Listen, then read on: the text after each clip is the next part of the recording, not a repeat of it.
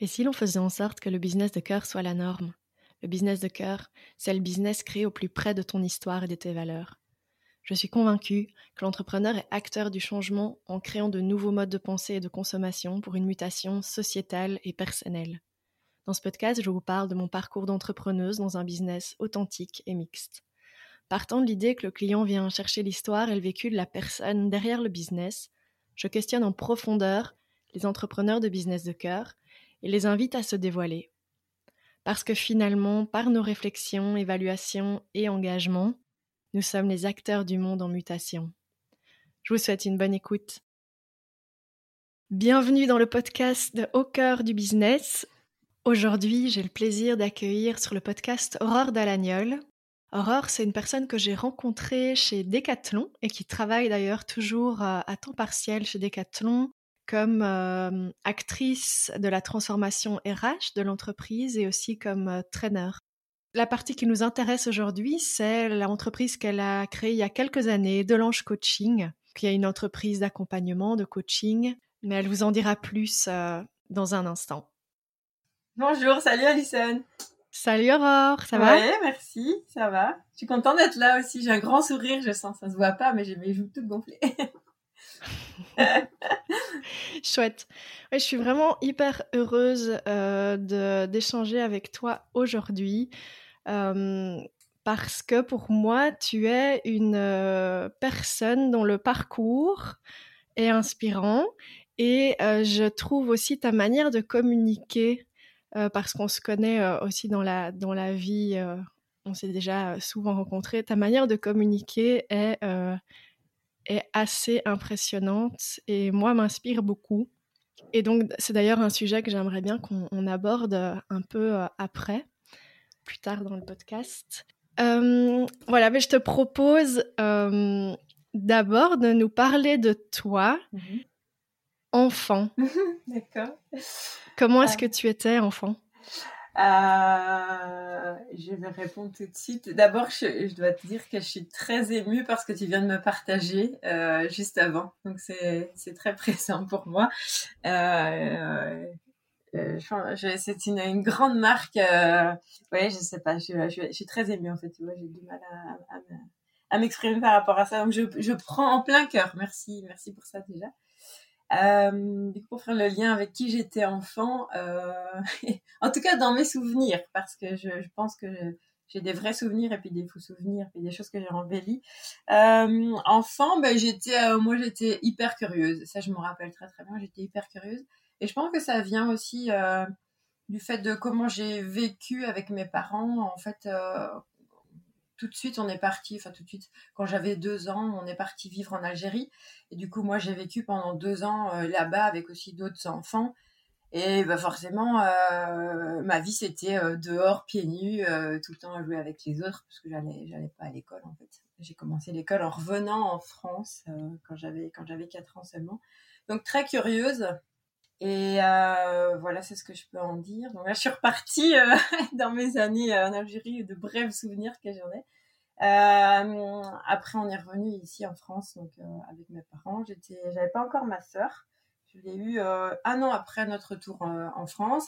Et donc là, je suis devenue grande sœur et je pense que j'ai pris ce rôle-là très très au sérieux. C'est, c'est une responsabilité que j'ai encore maintenant, en fait, de, de faire attention aux autres, de prendre soin. Ça, je pense que ça a été encore plus exacerbé quand j'ai eu mon frère. Et là, je l'ai eu quand j'avais 9 ans, donc on a 9 ans d'écart avec mon frère. Donc voilà, et euh, j'étais une petite fille aussi très très proche de la nature, euh, très proche de la nature parce que j'étais quasiment sous, tout le temps dehors et parce que j'ai fait, euh, je me suis mise à l'équitation en fait dès à notre retour d'Algérie, donc tout de suite. Euh, J'y allais deux, trois fois par semaine. Mais moi, mon plus grand plaisir, c'était pas que monter, c'était être euh, dans le club avec les autres enfants, euh, nettoyer les box, ouais, voilà, me, me salir en fait, être, être là au contact de la nature et des, autres et des animaux. Donc ça, c'est vraiment quelque chose qui m'a beaucoup, beaucoup porté jusqu'à maintenant en fait. Et est-ce que tu avais des opportunités de faire des activités dans la nature en famille aussi? En fait, non. Non, il y avait que moi. J'étais, j'étais. c'est marrant que tu dis ça. Non, il y avait vraiment que moi. C'était pas du tout c'est pas quelque chose que j'ai reçu a priori de ma famille, pas de ma maman, certainement pas. Elle préfère tout ce qui est jeu, jeu littéraire plutôt, donc pas forcément nature. Par contre, c'est vrai qu'on habitait en, en, Bretagne, donc d'office c'est très nature. On était dans une petite ville, donc oui, c'est un peu euh, nature, mais pas, c'est pas qu'on partait faire des randonnées en forêt, tout comme ça, pas du tout. Et, voilà, et mon père non plus, parce que à l'époque, il faisait beaucoup de, judo, de karaté, aikido, et c'est plutôt aussi à l'intérieur. Donc euh, non, non, je peux pas dire ça. Euh, par contre, avec mes grands-parents, mes grands-parents maternels plutôt, là oui, j'ai toujours eu ce contact avec avec la nature, puisque ils avaient un une maison, mais très très très loin en campagne, euh, dans la campagne bretonne, et, eux avaient euh, plein d'animaux. Alors tous les animaux du poulailler, euh, les animaux, les, petits animaux de la ferme, en fait, ils avaient aussi des moutons. je me rappelle, mon papy, pour me faire plaisir, avait aussi acheté un poney à l'époque. et on le montait avec une, petite charrette comme ça derrière, je sais plus comment ça s'appelle. mais en fait, je me rappelle très bien et, ça, ce sont, euh, ce sont les moments, euh, oui, nature pour moi. Et dans, mon, dans ma cellule familiale, donc à nous, à nous cinq, non, c'était pas. c'était plutôt mon truc et moi j'emmenais les gens euh, vers la nature via moi, puisqu'à l'époque je ne savais pas me déplacer. mes parents m'emmenaient partout, ils faisaient beaucoup de taxis. Chouette. Merci de nous avoir emmenés comme ça dans, dans ton enfance. J'ai pris beaucoup de plaisir à visualiser euh, ce que tu racontais. Et euh, du coup, tu, tu as vécu en Bretagne, c'est ça? Oui, alors je suis née à Saint-Malo, euh, cité corsaire, une ville fortifiée, collée à la mer, j'adore. Je suis retournée en octobre dernier d'ailleurs. Et, et, par contre, on n'a jamais habité à Saint-Malo, on a habité avec mes parents. Mes parents habitent toujours là, en fait, c'est un petit village qui s'appelle Pleuc-sur-Lier et qui est situé vraiment en plein milieu de la Bretagne. Euh, pour ceux qui connaissent un peu, euh, c'est au, centre Bretagne, entre euh, Saint-Brieuc et Vannes, en fait, ou Loudéac. voilà, et j'y suis restée jusqu'en 2004. Voilà, on a, on a toujours habité là, à 20 km de la mer. Et du coup, euh, après 2004, tu, euh, tu es arrivé sur le plat pays en Belgique ou? Oui, euh, c'est quasiment ça en fait. Alors, en 2004, c'est ça, j'avais fini mes études moi en 2003. J'ai rencontré mon mari pendant mes études en 2003 et puis, euh, alors lui, il était beaucoup plus euh, au taquet sur euh, bon, qu'est-ce que je fais après mes études. Donc, il avait envoyé des CV. Puis, il a trouvé un, job tout de suite dans sa branche. et c'était un job situé à Roosendaal, aux Pays-Bas. Et puis, à l'époque, il me dit alors, qu'est-ce que tu fais Parce qu'on on était un petit peu en Bretagne encore, juste après nos études un petit buffer comme ça et puis je dis bah écoute moi euh, j'ai rien de prévu donc je viens. Euh, un peu demander un peu ce qui m'arrivait. Je dis ah, bah je viens moi enfin, je vais pas rester là toute seule. Mon, truc c'était d'aller de vivre avec lui. Et puis euh, on s'est vite rendu compte qu'à Rosendal en fait il y avait pas de hum, pas d'appartement à louer pas de maison à louer. Nous on n'avait pas du tout l'idée d'acheter quelque chose. Et on est on a trouvé quelque chose à louer sur Anvers donc à, à et, sur Anvers, en fait, c'était pas très loin de, de Rosendal, c'est 45 minutes de route. Et c'est là que mon aventure belge a commencé, en fait. Ça, c'était en 2004, le 1er mai 2004, le jour de notre déménagement pour la Belgique. La veille de mes 24 ans, voilà. Waouh Et euh, du coup, euh, comment ça s'est passé euh, le fait que, ben, voilà, tu, j'imagine que tu parlais pas néerlandais, tu n'avais pas forcément appréhendé le fait que tu vivrais en Flandre. Euh, comment ça s'est passé les premiers moments euh, euh, je, me marre parce que j'ai toujours voulu habiter à l'étranger, mais j'avais jamais pensé à la Belgique.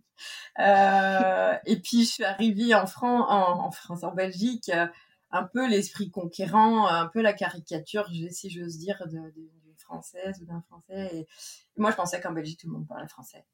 Euh, puisqu'on avait trouvé en fait des propriétaires euh, qui parlaient français. Donc voilà, moi je m'étais dit, bah, ils parlent tout français. Et donc ce sera pas difficile pour moi de trouver un job. Or, euh, arrivé le 1er mai à Anvers, déjà tout, est fermé forcément comme en, France.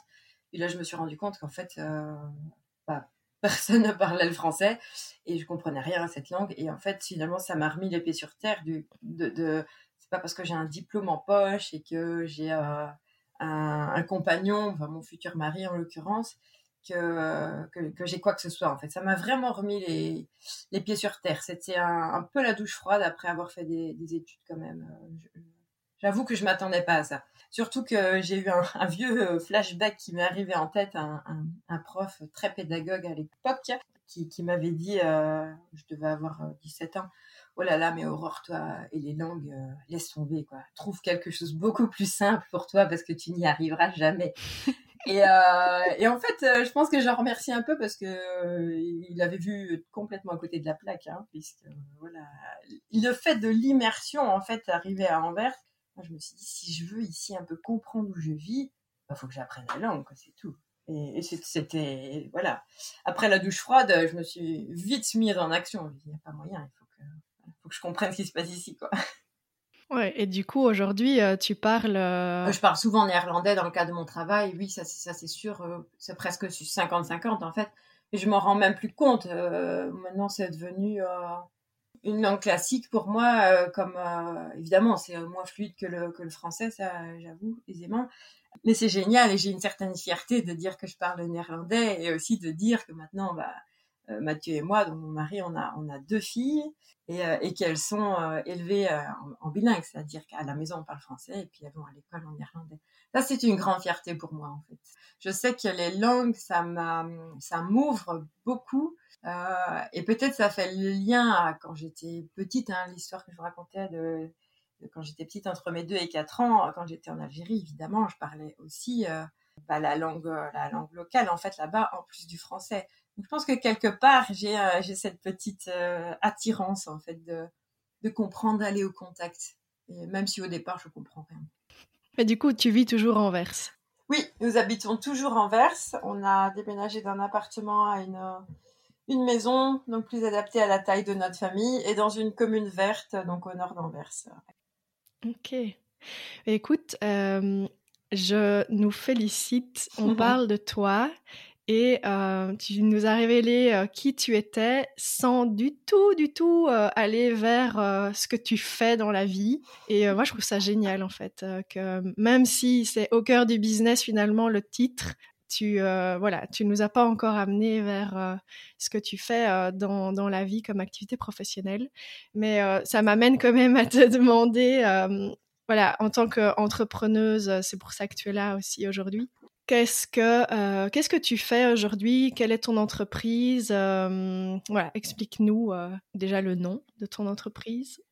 Euh, j'ai une entreprise, ça me fait toujours sourire parce que je trouve que c'est un petit business, peut-être un peu d'humilité derrière, peu importe. Mais donc ça s'appelle Delange Coaching ou Aurore Dalagnol. Pour la petite histoire, je l'ai appelé Delange Coaching parce que coaching, je fais de l'accompagnement coaching, ça vous l'aurez deviné de l'ange, en fait, j'ai voulu faire une, euh, petite dédicace euh, à mon nom de famille, Dalagnol. Et puis j'ai été chercher euh, bah, via des gens de ma famille en fait la traduction de ce nom de famille qui est italo-brésilien.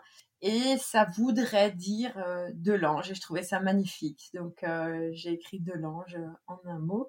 Et ça me, voilà, j'adore en fait, j'adore mon nom de famille, j'adore cette traduction, ce que ça veut dire derrière. Et, euh, et c'est un peu ce que je fais, euh, enfin c'est un peu, je pense que c'est ça que je fais dans, mon business. J'aime dire, euh, je révèle en fait qui est logique pour la personne ou pour les personnes pour que ça devienne logique pour les autres. C'est-à-dire, des fois, moi, je pense à des trucs, je vois des choses, ça me paraît tellement logique que j'oublie de les dire. Et en fait, ça n'est logique que pour moi. Et quand je les nomme ou quand voilà quand je les verbalise, bah ça devient du coup logique pour un plus grand nombre et donc je suis plus en lien. Donc c'est euh, c'est ça que je voilà, c'est ça que je fais avec de l'ange coaching. Je peux résumer ça comme ça. Et alors pour une autre petite anecdote parce que j'aime bien les liens et tout ça, euh, j'ai lancé de l'ange coaching en 2017 et le jour de mon anniversaire. C'était un, c'était comme pour dire, euh, voilà, me faire un cadeau, me montrer que c'était, euh, c'était possible en fait de lancer une entreprise. Parce que je pensais que c'était réservé, euh, je sais pas, à des gens, à des entrepreneurs quoi. et, et, je, et je m'incluais pas dans, voilà, dans, dans, ces gens-là. Mais bon, ça c'était, ça c'était avant. oui, c'est ça. Aujourd'hui, tu te considères comme une entrepreneuse? Ben oui, oui et non, parce que ça reste une encore euh, pas une 100% une, une 100% de mon temps de travail. Je travaille encore pour euh, une autre entreprise euh, qui, qui est Decathlon. Et donc, je combine encore les deux. Mais j'avoue que, que, aussi chez Decathlon, j'entreprends. J'entreprends. Voilà. Ouais. au sens large du terme, quoi. Oui, c'est un état d'esprit avant tout pour toi. Oui, c'est ça. Tout à l'heure, tu disais, on n'a pas encore parlé de ce que je fais dans la vie. Et en fait, je crois plutôt, moi, que je sais pas si je fais, mais je suis comme ça. Et, et, du coup, je pense que je crée ma vie en fonction de, de qui je suis parce que j'ai essayé de faire euh, dans l'autre sens, de m'adapter à des choses et ça ne fonctionne pas pour moi. Donc euh, maintenant, je, je fais l'inverse en fait. C'est plutôt, euh, c'est plutôt comme ça que je vois les choses. C'est peut-être pas très clair ce que je suis en train de dire. mais si, mais du coup, c'est ça. C'est euh, moi, ça me parle hyper fort. Est-ce que j'ai bien compris C'est le fait que tu tu pars de toi pour entreprendre des projets?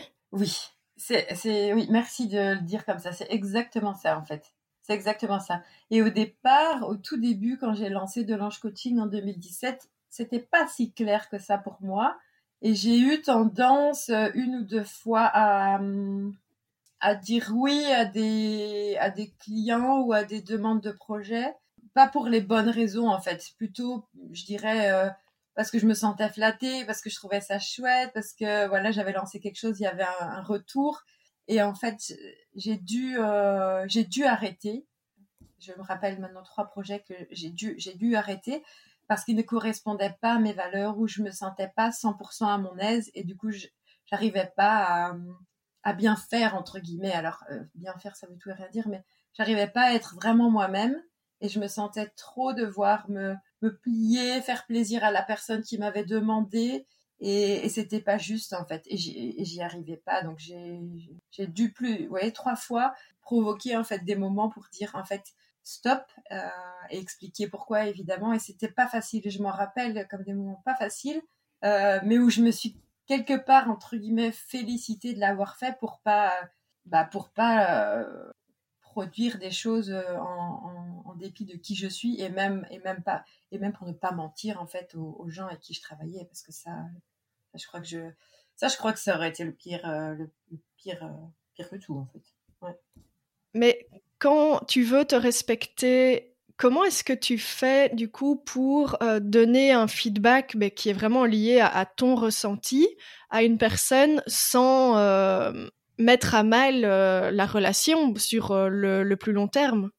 Oh, Ça c'est difficile parce que je ne sais pas si je vais mettre à mal la relation sur long. J'en sais rien en fait. Je sais pas.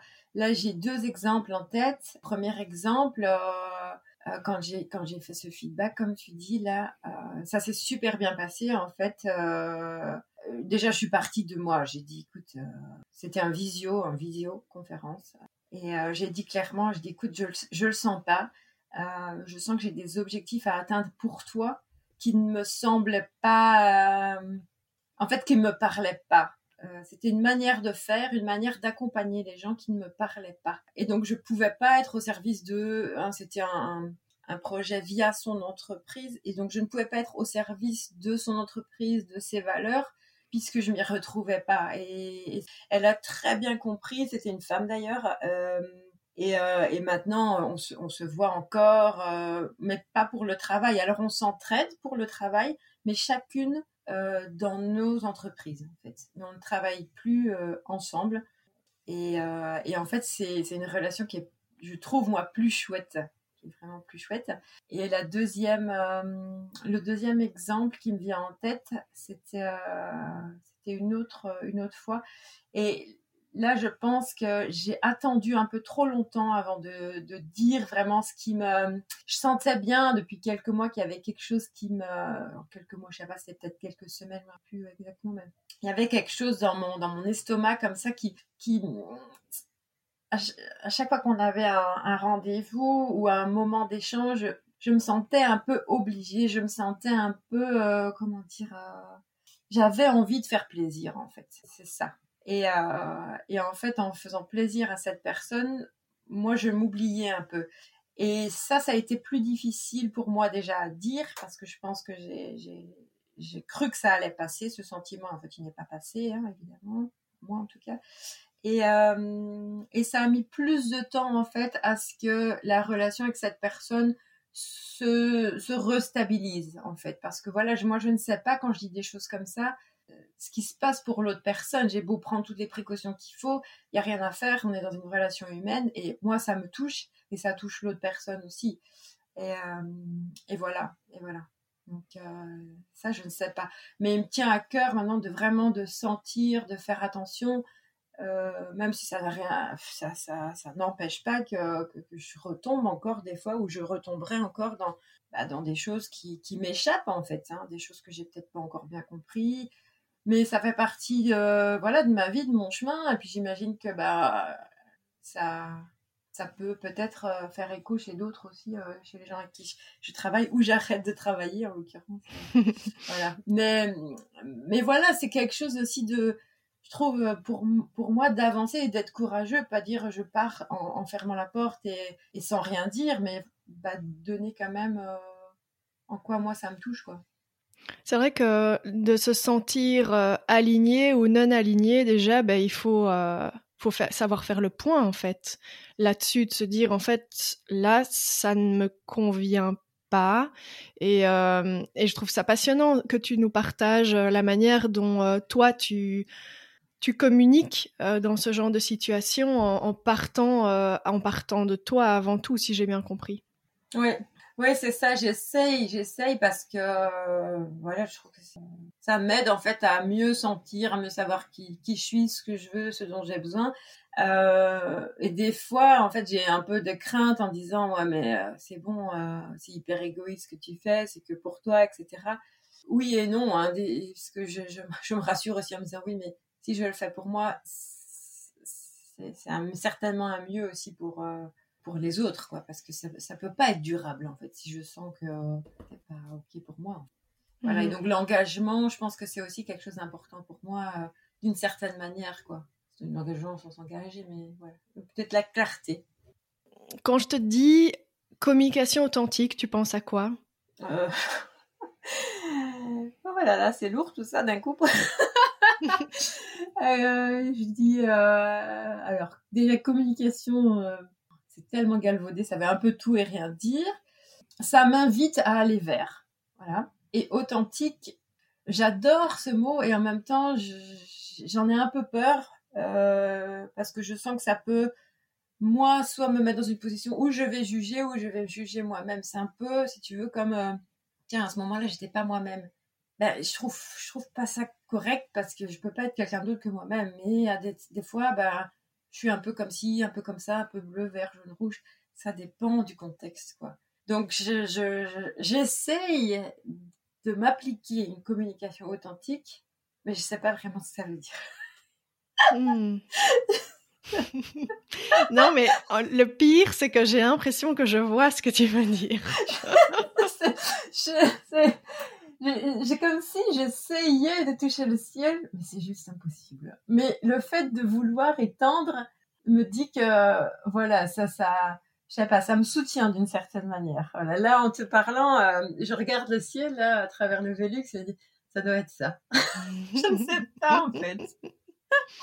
Mais euh, est-ce que tu peux nous partager euh, Ça va peut-être être compliqué, hein, euh, je, lance comme ça. Est-ce que tu peux nous partager un peu des prises de conscience que tu as eues au fil de ton parcours par rapport justement à ta communication à des, des, nouvelles formes de communication peut-être qui, t'ont fait avancer, etc. Je, suis curieuse de voilà d'en apprendre plus sur tes prises de conscience. Euh, oui, il y a un truc qui m'est arrivé la semaine dernière. En fait, comme je disais tout à l'heure, euh, j'ai tellement l'impression que tout ce que j'ai en tête est logique que j'ai eu pendant très longtemps et j'ai encore une sorte d'autocensure automatique. C'est-à-dire que je disais pas. Euh, je voyais, je sentais, mais je disais rien euh, parce que je pensais que tout le monde euh, voyait, sentait comme moi. Et la semaine dernière, en fait, j'animais un séminaire et puis il y a un moment donné, alors en ce moment, c'est un présentiel. Euh, Donc j'ai eu la chance de faire ça. Et à un moment donné, en fait, il y a une participante qui, qui voilà, qui, qui, partage quelque chose. Et moi, en fait, ça m'a choqué. Il y a des choses qui me, qui me choquaient et je trouvais que c'était, il y avait un, de l'ordre de, de, la minimisation qui m'apparaissait. Et puis, je sais pas ce qui m'est arrivé à ce moment-là. C'est sorti d'un coup.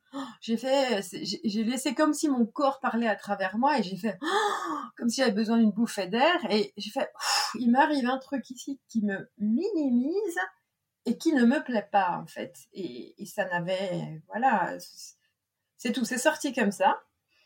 Et je savais pas l'effet que ça allait faire puisque j'ai vraiment, c'était très spontané. Et cette, euh, cette participante, en fait, elle est un peu restée euh, bouche bée, les yeux grands ouverts euh, devant moi en regardant, et elle dit, ouais, c'est ça, en fait. Je minimise, et du coup, en fait, je veux, je veux dire autre chose, je veux faire partager autre chose. Et j'ai l'impression que là, en fait, nous deux, on, a été plus loin dans le lien, dans la relation et dans finalement où était bah, la vraie thématique, finalement. Et c'était vraiment génial. Et ça, ces moments là où oh, je laisse un peu, c'est comme si je me laissais un peu euh, aller par moi-même. Euh, j'ai l'impression que là, je touche quelque chose d'autre avec euh, les personnes en face de moi. Et, mmh. c'est chouette. Alors, j'espère que ça répond à ta question d'une certaine manière. En tout cas, c'est à ça que ça m'a fait penser. De, comme s'il y avait un sas entre ce que je pensais, ce que je disais ou ce que je sentais qui, qui devient de plus en plus fin et euh, voilà où je me permets en fait d'aller vers l'autre euh, cette manière. Et du coup, euh, là, la personne, elle a, elle a reçu et vous avez pu continuer à, à en parler, mais j'imagine que évidemment, on reçoit différemment et ça aurait très bien pu ne pas avoir cet effet-là, quoi. Ah oui, bah ça, je sais jamais à l'avance. Non, ouais, je ne sais jamais à l'avance. Non, non, non, c'est clair. Et, et je t'avoue que je ne sais même pas mon intention, elle était, j'en sais rien en fait qu'elle elle était. C'était juste que ça m'a tellement fort touchée comme ça que, je sais pas, j'aurais, j'aurais pas pu faire autrement en fait. C'est un peu comme, euh, c'est un peu comme sur la route quand il y a un danger. Euh, je comme ça, attention, bah, c'était un peu, un peu la même chose en fait. Mm. Et oui, ça aurait pu euh, être différemment, être, être accueilli différemment. Mais ça, je sais pas, je l'ai pas vécu à ce moment-là en tout cas, et j'imagine que voilà. Mais ça aurait créé quelque chose. En fait, c'est peut-être ça que j'ai envie. Ça, ça, ça crée quelque chose de rien dire, ça crée quelque chose de dire ou de réagir, ça crée aussi quelque chose. Mmh et voilà. Et au, lieu d'avoir cette habitude hein, que j'ai pu avoir pendant super longtemps, de 100% du temps euh, quasiment ne rien dire, un peu comme si j'étais toujours en contact avec mes, mes chevaux qui eux sentent sans qu'on le dise. Nous, en tant qu'être humain, ben, on a besoin d'un peu plus en fait. Ouais, c'est. Mmh, je note que tu reviennes sur ta relation aux chevaux et, euh, et ça, je trouve que ça fait sens dans l'explication que tu, que tu donnes. Ouais, ouais. T'as, ouais, t'as, raison, ça, me, ça me résonne très très fort. Euh, qui peut être le, mon, mon, meilleur ami euh, de la, depuis, depuis que je suis toute petite, en fait, mais m'a aussi un peu forgé comme ça. Ouais, j'ai eu, j'ai eu, alors c'est, c'est marrant, je vais dire ça, mais j'adore dire ça. J'ai eu une jument pendant 27 ans. Euh, j'ai dû, hélas, m'en séparer euh, il y a un mois et demi. Mais c'était mon âme sœur, en fait, sans se parler dans, dans, l'énergie, dans le fait d'être ensemble. On, voilà, on se comprenait. Alors c'est bizarre, mais c'est comprendre l'autre qui ne me comprend pas ou qui parle pas la même langue. Et, je pense que j'ai pris ça pour argent comptant pendant longtemps. Et euh, voilà, maintenant j'essaye d'affiner euh, mm. avec ce que je sais un peu plus de, de comment être avec les autres. C'est quoi ta proposition avec euh, de l'ange coaching? Alors, c'est une proposition qui bouge, puisque là, tu vois, j'ai replacé l'animal au centre. Donc, à partir de cette année, je propose aussi de l'accompagnement via les chevaux puisque moi ça m'a tellement euh, aidé, ça m'a tellement éclairé que j'ai envie de proposer ça aussi.